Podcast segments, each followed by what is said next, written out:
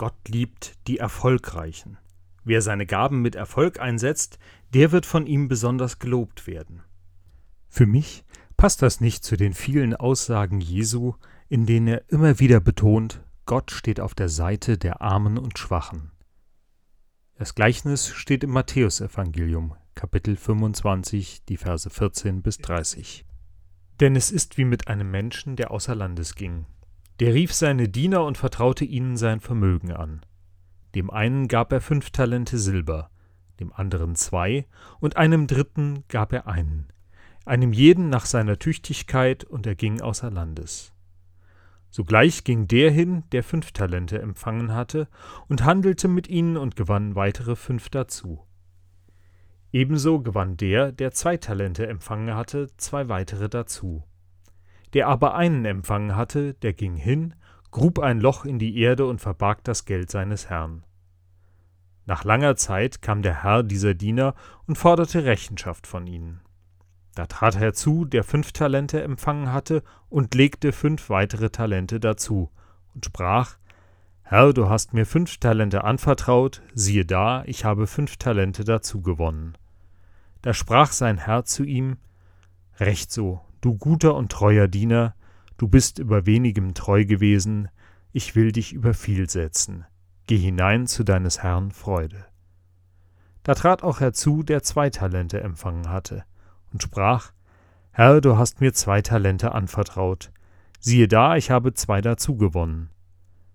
sein Herr sprach zu ihm, Recht so, du guter und treuer Diener, du bist über wenigem treu gewesen, ich will dich über viel setzen.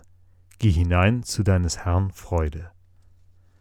Da trat auch herzu, der ein Talent empfangen hatte, und sprach, Herr, ich wusste, dass du ein harter Mann bist. Du erntest, wo du nicht gesät hast, Du sammelst ein, wo du nicht ausgestreut hast. Und ich fürchtete mich und ging hin und verbarg dein Talent in der Erde.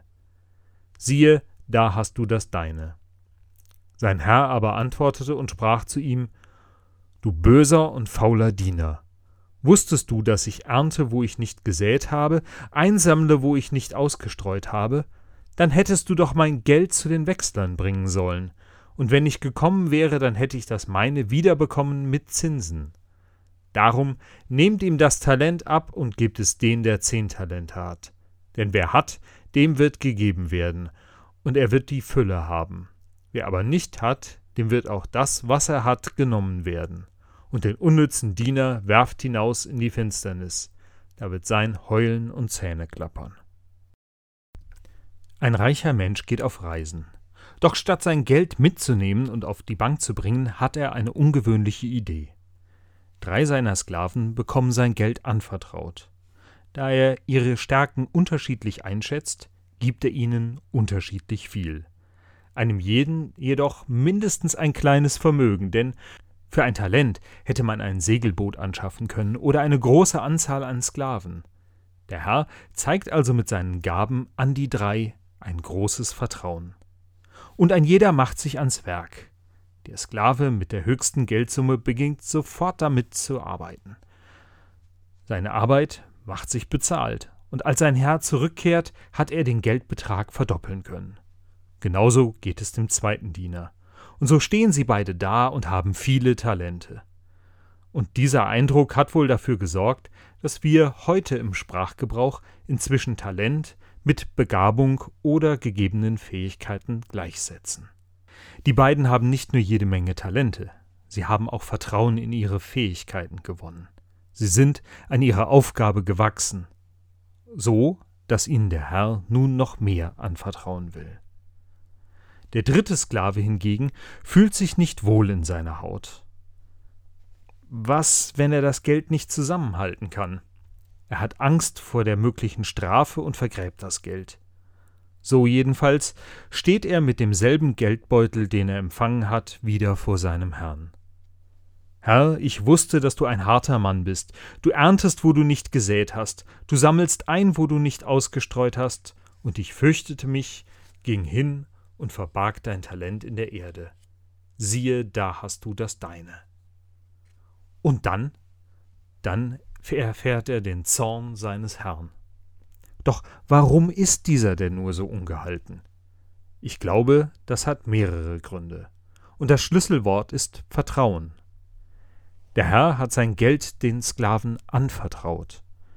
Wenn wir heute unsere Kinder der Aufsicht von jemand anderem anvertrauen, dann erwarten wir, dass es den Kindern gut geht, dass sie mit einem guten Erlebnis zu uns zurückkehren. Dass sie keinen Schaden genommen haben, das ist das Mindeste. Denn eigentlich wünschen wir uns, dass sie ein wenig reicher nach Hause kommen. Dass sie im Kindergarten lernen, miteinander umzugehen Freundschaften geschlossen haben, dass sie aus der Schule mit neuem Wissen zurückkehren, und wenn sie dann in der Jungschau oder auf einer Ferienfreizeit waren, dann wünschen wir uns, dass sie mit glücklichen Erlebnissen im Gepäck wiederkommen. Wer etwas anvertraut, der erwartet einen verantwortungsvollen Umgang mit dem anvertrauten Gut. Und gleichzeitig zeigt man aber auch der Person, der man etwas anvertraut, ich vertraue dir, du wirst mich nicht enttäuschen. Doch genau dieses Vertrauen wird enttäuscht, denn die Angst des Sklaven ist größer als die Freude über das entgegengebrachte Vertrauen. Denn dieser Sklave vertraut niemandem.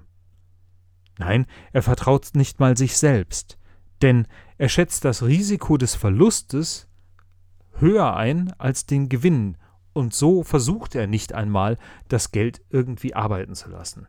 Er vertraut auch keinem Mitmenschen, denn er gibt das Geld auch niemand anderem, der dann in seinem Auftrag etwas damit hätte machen können.